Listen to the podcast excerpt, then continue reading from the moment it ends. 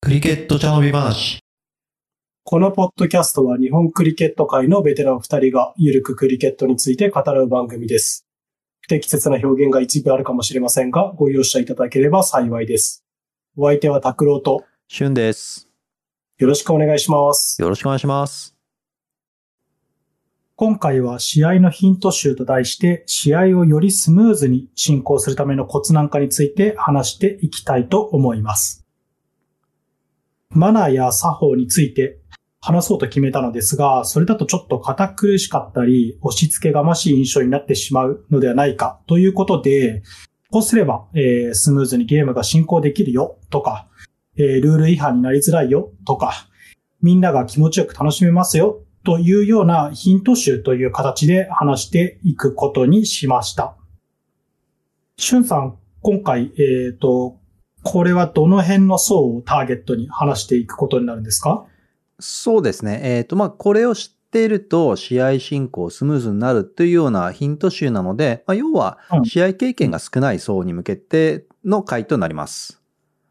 なるほど。ルールはある程度理解できて、じゃあいざゲームに入っ、試合に入っていこうって時に、えー、役立つポイントみたいなイメージですかね。そうだね。まあ、ルールも覚えて、えっ、と、技術もある程度ついてきたけども、まあ、実際ね、試合になると、まあ、あれやこれや、右も左も分からずって感じになると思うので、うんうんうんはい。まあ、何試合か出た、もしくは 1, シーズン出たけども、なんか、うんこうあるともっとスムーズになるよっていう感じのヒント集になります。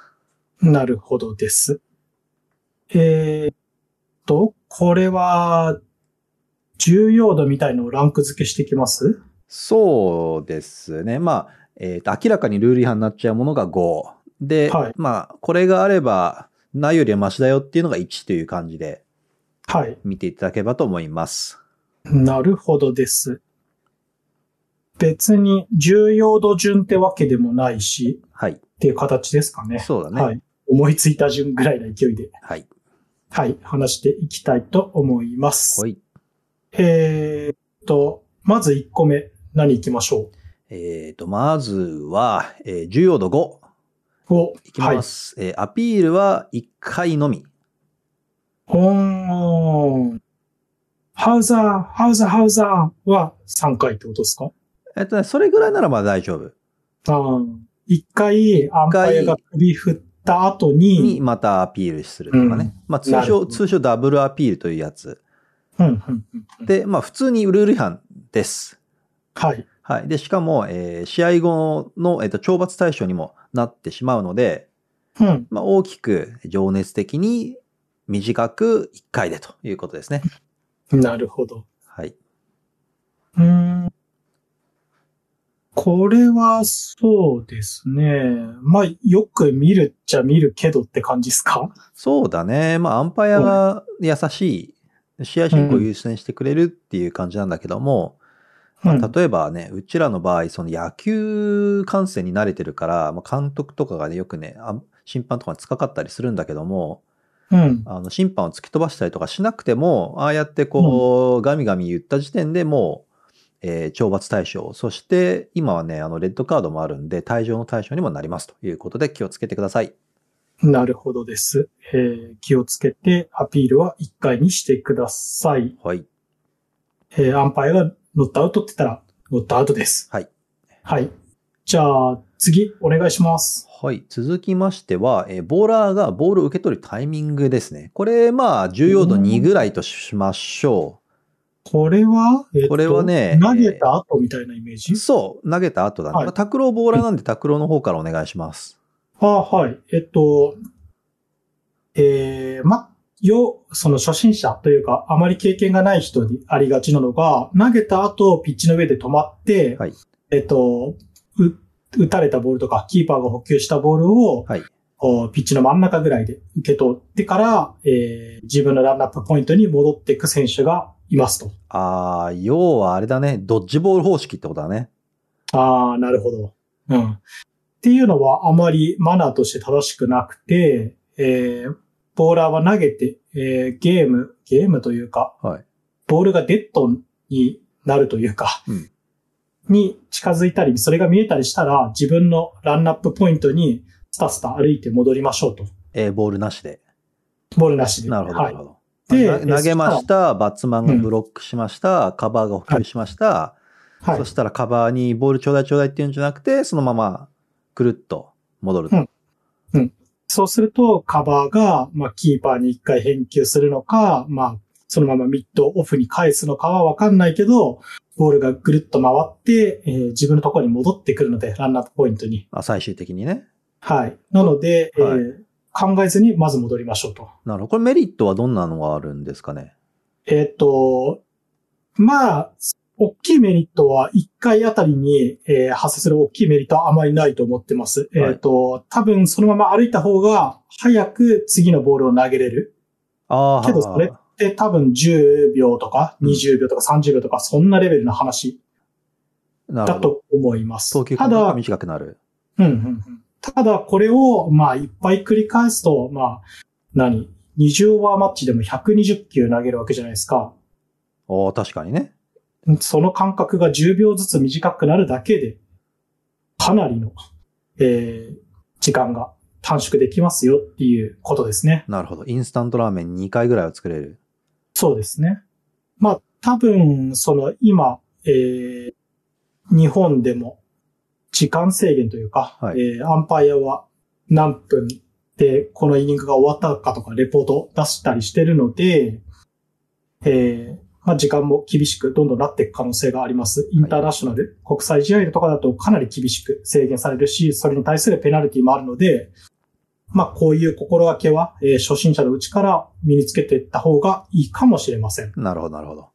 まあ、ただ明確に、えっ、と、やらなきゃいけないっていうことでもないよっていう ことですね。なるほど、なるほど。まあ単単純に楽だもんね。そうですね。ボールなしで戻った方が。うん間違いないです。はい。なるほど、なるほど。はい。というとこです。じゃあ、今、ボーラー行ったんで、バッティング側で何かありますか、えー、まあ次は、まあ、重要度から言ったら、まあルールには転職しないんで3ぐらいということなんですけども、はい。えーガードを取る。ガード。はい。ガードとは？ガードとは、えー、新しいバッターが自分のバッティングイニングを始める前に、うん。バットをスタンプの間に立てて、はい。スタンプと自分の位置関係が分かるようにする行為のことを指します。ああ、なるほど。自分が立ってる位置が、えっ、と、自分の後ろにあるスタンプのどの位置にあるか、どの位置の、どの前に立ってるか、どこに立ってるかっていうのを、えー確認する作業ですね。そうです、そうです、そうです。いわゆる leg stump please とか、はい middle stump please とか。はい。でもこれね、いややってる人にとっては、え、何はい今更そんなこと言ってるのって言うんだけど、って感じなんだけども、はい。実際ね、えっ、と、例えばこの前、先月のチャンピオンズウィケット、大学、あ、学生か。大学生、うん高校生含めた学生の最高峰の試合、うん。決勝戦。うん。男子でやってたのが半分ぐらい。うんで、女子はね、20人中2人ぐらい。はあ、なるほうんど。2人か3人ぐらいしかやってませんでしたと。なるほど。はい。うん。なんで、まあ、スタンプの位置がわかるっていうのは、まあ、基本的にね、自分のえ得意なショットがどこだとか、うん。あとはどこなら見逃していいのかとか、どこなら打っていいのかっていうのがまあわかるような、そういった行為なので、うん。まあ、ぜひ、あの、習慣づけてやると、えーバッティングまたね、上達しやすくなりますよということですね。うん。そうですね。常に立ってる位置が同じじゃないと、うん。同じプレーができないですからね。そうそうそうそう。で、うんえーチャンピオンズウィケットみたいな Flicx ピッチを敷いて、で、刺すスタンプじゃなくて置くスタンプうん。でやってる場合、その、うん Flicx ピッチのね、真ん中の部分にバットを合わせればミドルスタンプになるんじゃないかって思うかもしれないけど、意外と、スタンプ置いてる位置がずれてたりとか、うん。あとなんかね、ボール、スタンピングしたりとか、ボールがスタンプに当たった後ずれたまま立ってる時も結構多いんで、うん。うん。そう、ちょっとめんどくさいかもしれないけども、ボールがスタンプに当たるたびに、うん。もしくはまあバッティングするたびにでもいいけども、うん。その度にガードはね、確認した方がいいです。なるほどです。はい。これね、うんあの、バッ、バッターによっては、なんかね、ん10ラン、20ラン区切りぐらいで、いちいちガードを新しくうん、ね、リフレッシュするために取る人もいるぐらいで、うん。うん。なまあ、結構大事なので、えーバッターは取るように、えーしましょう。はい。はい。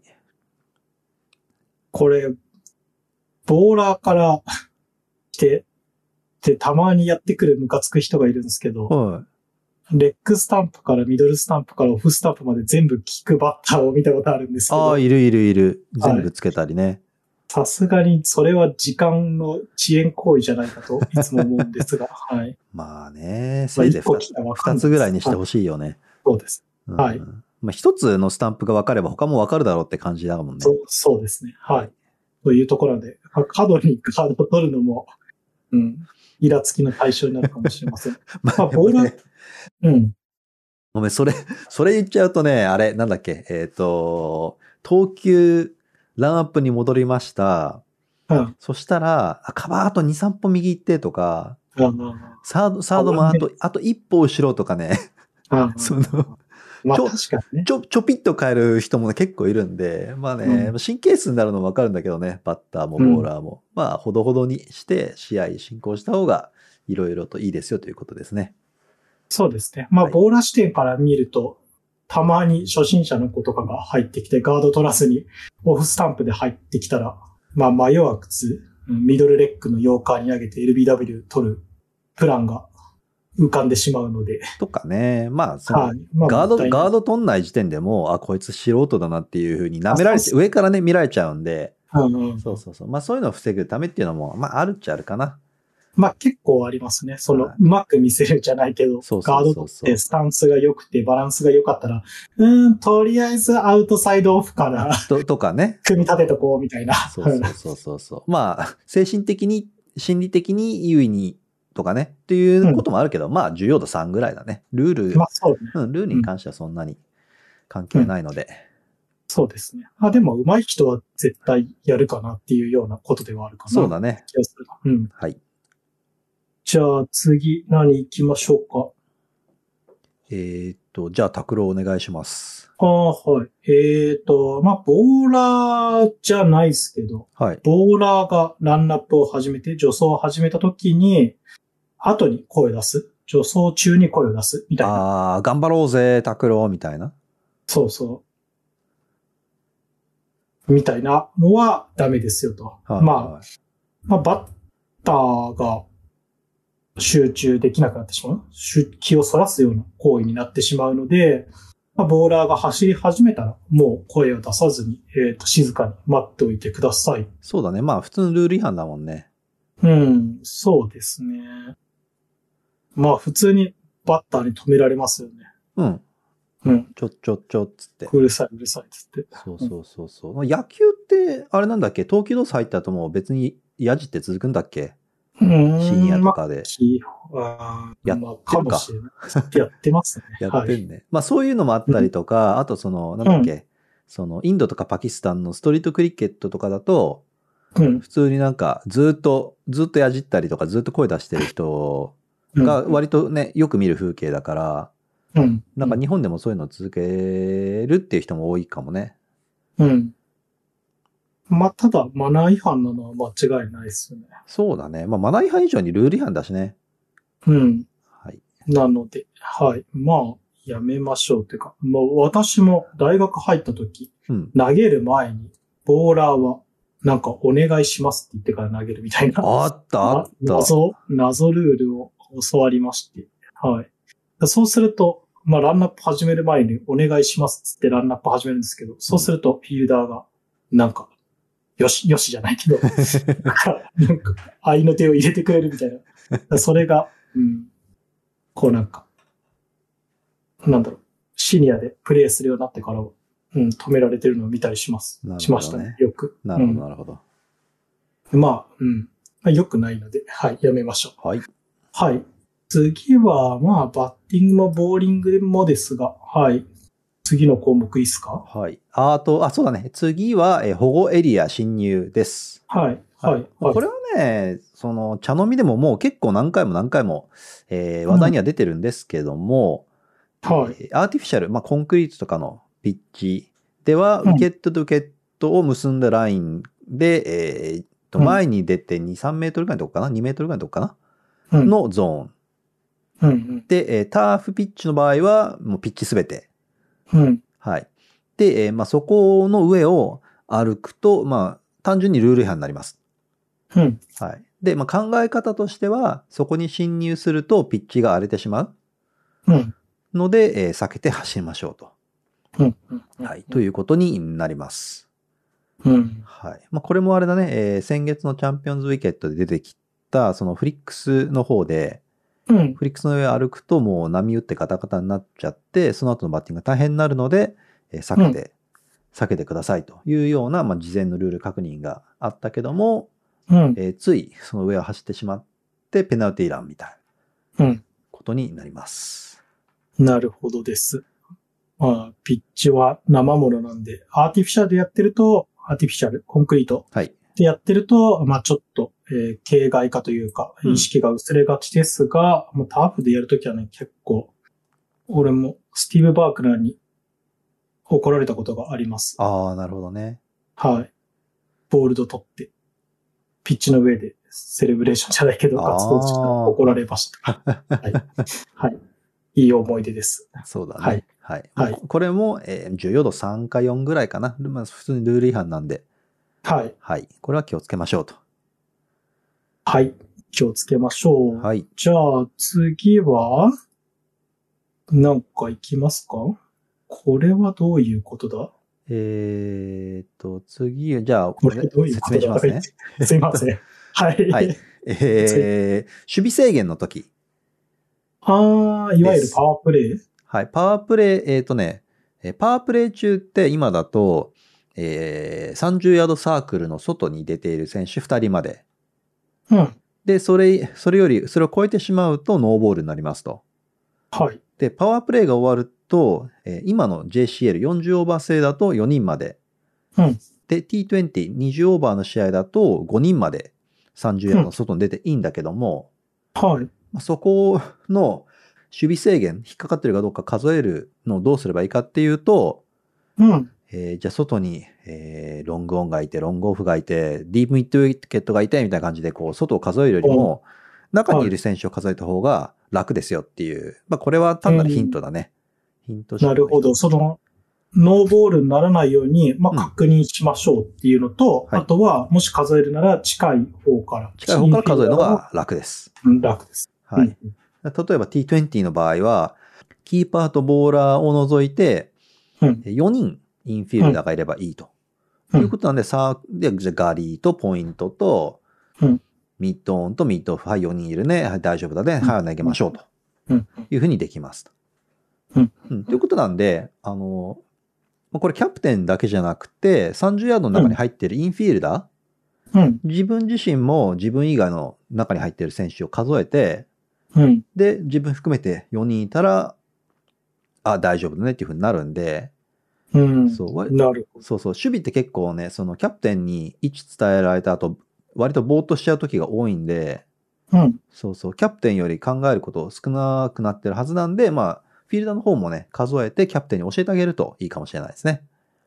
なるほど。はい。確かにね。これなんか自分の感じからすると、ボーリングしてるときは外を数えてるけど、うんインフィールダーしてるときはちゃんと中から数えてるなっていう。うん、うん、うん。うん。やっぱり20オーバーだと、アウトフィールダーの位置が、その、得点に直結するから、うん。そこを軸に考えて、みたいな。そうそうそう。まあ、ボーリングだとね、その、うん飛んだ、えー守備に向かって投げるって感じだからね。うんうん、そうそう。ただ、インフィールダーでいるときは、ちゃんと4人いるか数えて、うんまあ、も、もっと、あ3人しかいねえっつったらすぐと、ボーラーが投げる前に止めると。ということですね。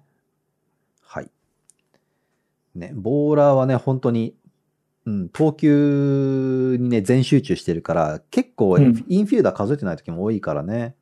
そうね。うん。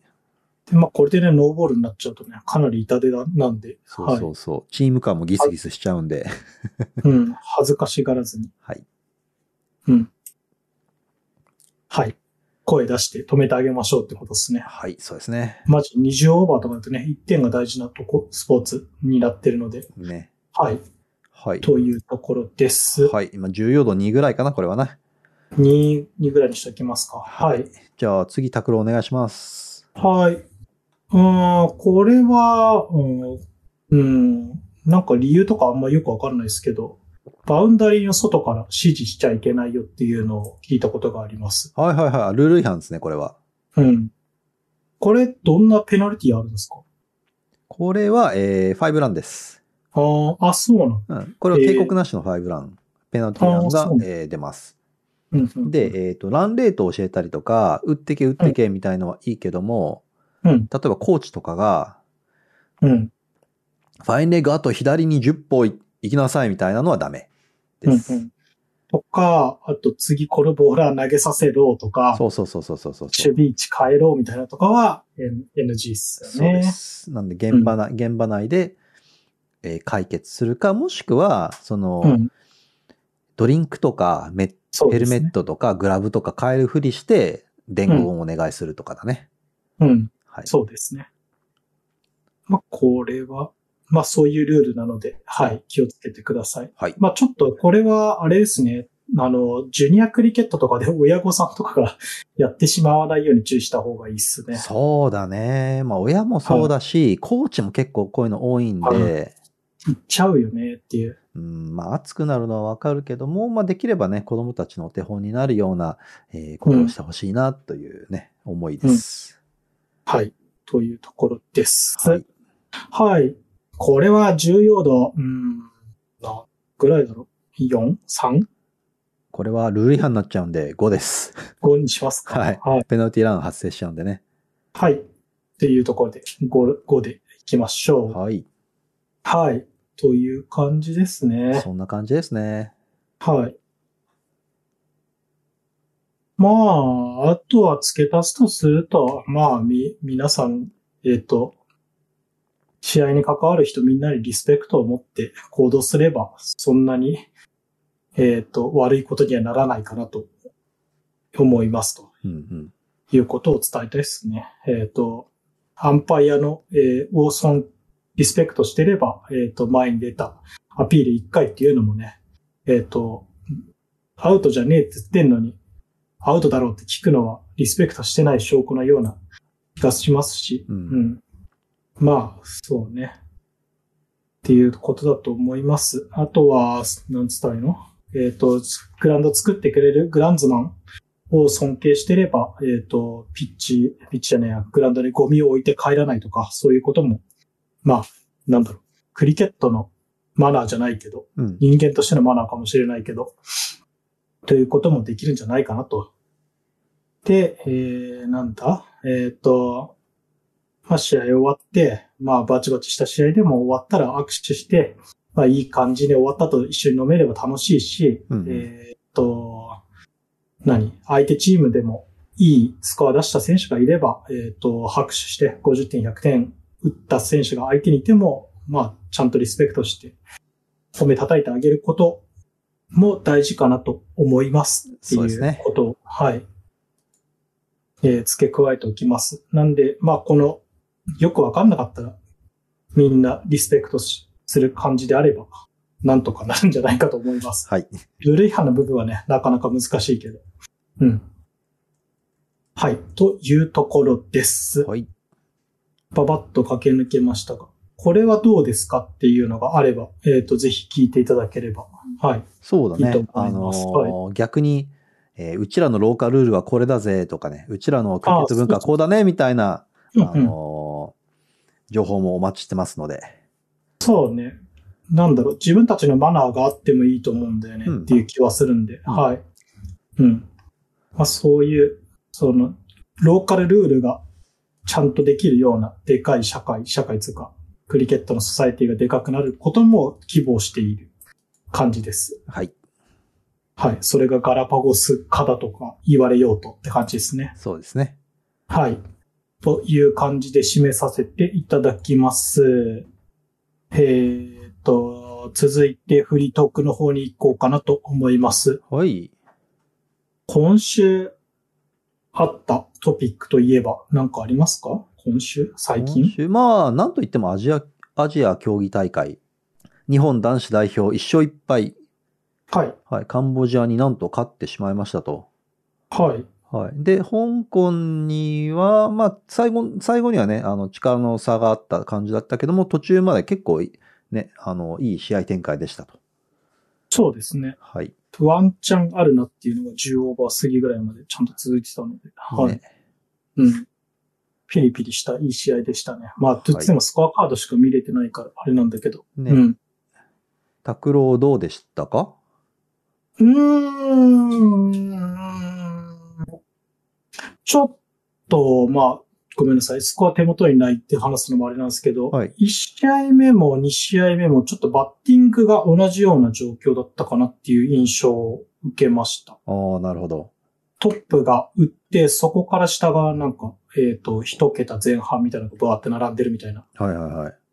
うん。っていう印象を受けた気がします。うん。まあ、ピッチがどうだったかとかわかんないけど、うん。うん。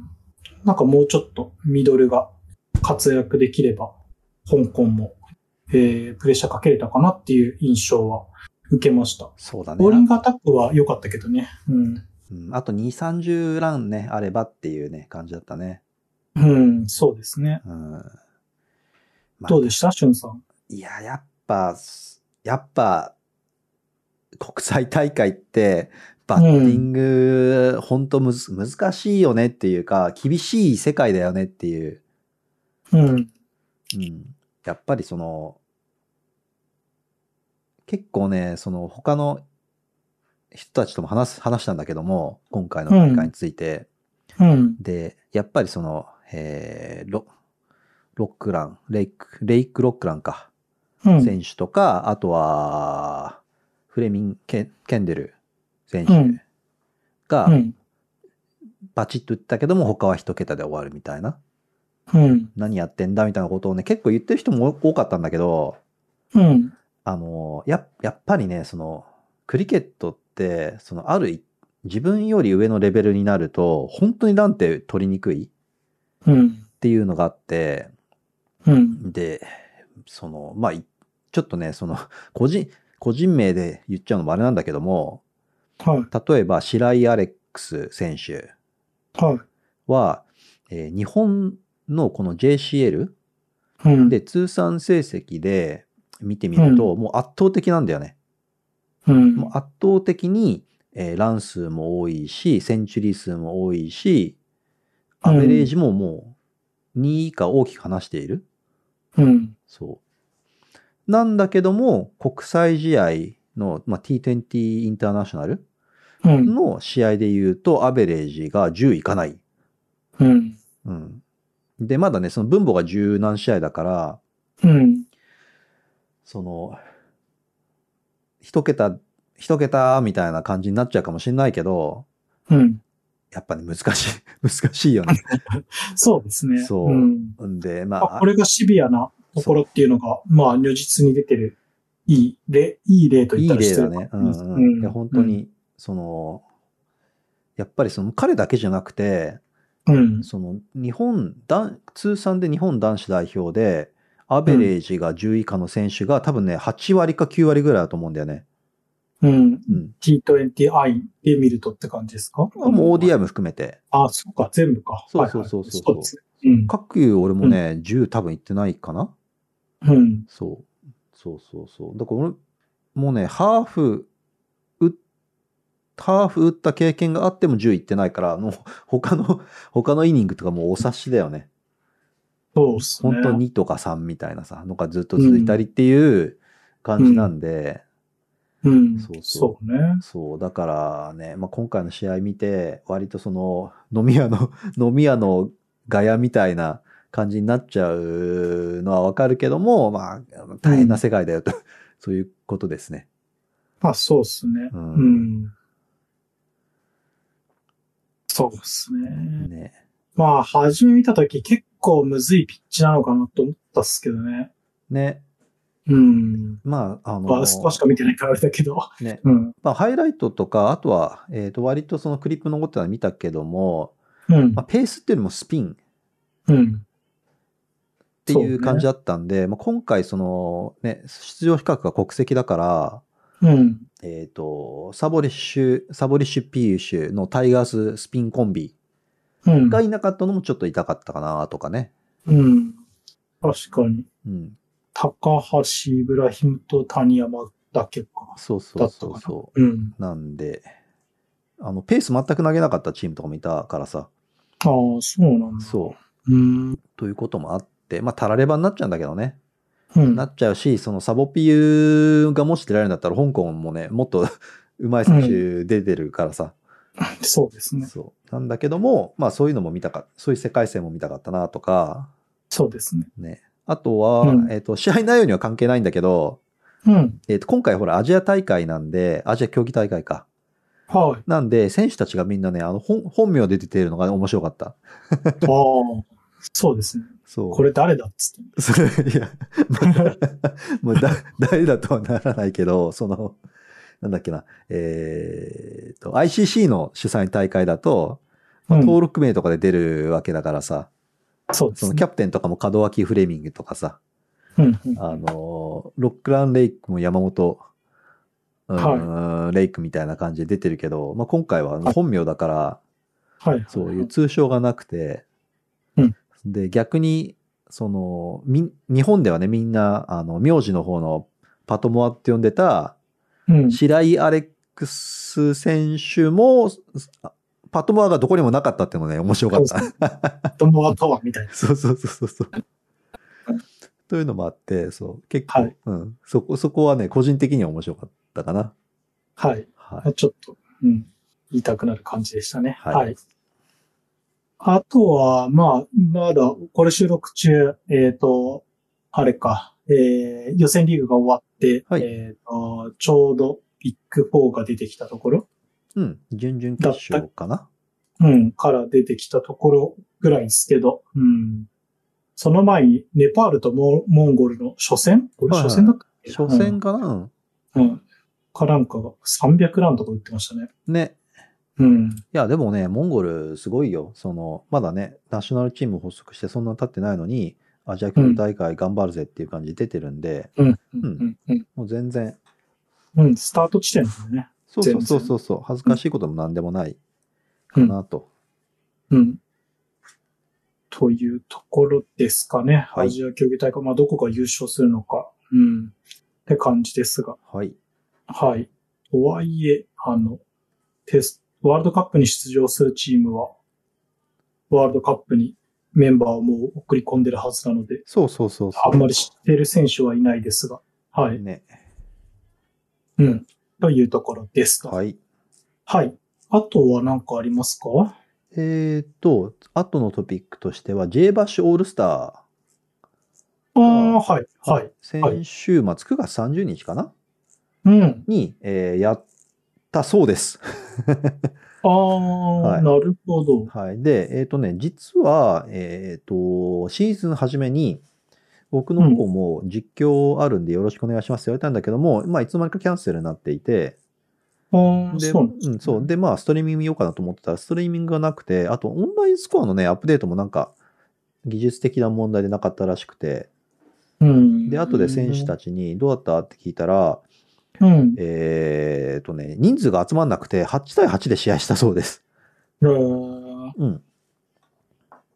で、そうそうそうそうそ。ええー、と思って、その大会後だからやっぱ怪我とかうん。ね、まあいろいろあったのかなと思ったら、その試合日程自体、そのバヌアツでやってたワールドカップ予選うん。の後に代表組には連絡があったらしくて、ああ、そうなんですね。そうそうそう。で、代表メンバーはね、やっぱ結構各国に今、各国じゃないか、各都道府県に散らばってるから、うん。集まりが悪かったらしいです。ああ、日程が調整つかねえよ、つって、急に言われても。そうそうそうそうそうそうそうそもうさ、先にも、しゅんさん言ってましたけど、う。うん。我々的には、ありましたよね。知あったあったあった。そうそうそうそうそう。はいで、名前も入れてたんだけど、なんか、いつの間にか、まあキャンセルって書いてあって。あ、そうなんですね。そうそうそうそう。まあ、選手には通知が行ってなかったと。はい。はいはい。まあ、とはいえ、とはいはえ、まあ、国内最高峰の試合で、さらにね、その時、スポンサー結構退去してきてたらしいから、ああ、そうなんですか。そう。なんで、まあ、ここでね、やっぱ11、11がね、その、集まんないっていうのはやっぱ、うん、その分母が、分母が少ない弱みというか、うん。うん。ね。その、まあ男子と違ってね、その、女子で、その移民、移民の方たちのチームがあんまないから、うん。ね、選手もあんまりないんで、まあそこのね、恩恵を受けられない、サポートを受けられないっていうのはやっぱ、ね、大変だけども、なんとか増えてほしいなっていう感じですね。そうっすね。そうっすね。はい。うんで、まあそういうこともあって、うん。えー川崎ナイトライダースが、はい女子のジュニア選手、12歳から18歳向けに体験会、かっこコーチング会みたいのを企画しして、えっ、と、告知がこの前あったみたいです。はい。あ SNS で見ましね。た。はい。で、まあ女子、女子選手のね、多分その広げようっていうような回だと思うんで、うん。はい、もう、あの、我こそはと、我こそは？まあ、興味が少しでもあれば、ぜひ参加してほしいなと思います。そうですね。12から18歳の女子なんで、はい。一番ね、うん日本で不足してるそうだと思うし、そうですね。ね。で、これを企画したね、川崎ナイトライダーズも素晴らしい、あの、動きだと思うので、うん。ね、まあこういうのをね、昔から日本人主体のクラブがやってれば、また少し違ったのかなとかね、うん。思うんで、そうね。そう。まあ、我々も大いに反省するべき点、見習うべき点かなと思いました。そうっすね。はい。世田谷で開催されるっぽいですね。なるほど、なるほど。うん。まあ、お近くの方でご興味がある方がいたら、ぜひ、えー参加してみるのも良いんじゃないでしょうか。はい。友達がいればぜひ声かけて誘ってみてください。ということですね。はい。はい。というところです。まあ、頑張ってくださいと応援しております。はい残念ながら、12から18歳の女子ではないので、私。はい。まあ、まだ、えっ、と、ワールドカップのウォームアップゲームとか始まって面白いのこととか起きたりしますが、まあ、はい今日はこの辺ですかね。そうですね来週を話していきましょうというところ。はい。じゃあ、今週はこの辺で。はい。各種 SNS で配信や我々の活動に関する情報をお知らせしております。ぜひフォローをお願いします。補足ブログも細々とやっておりますので、興味のある方はアクセスしてみてください。各エピソードは毎週金曜日に配信していきます。試合や練習に向かう途中にぜひお聴きください。それではまた次のエピソードでお会いしましょう。さようなら。さようなら。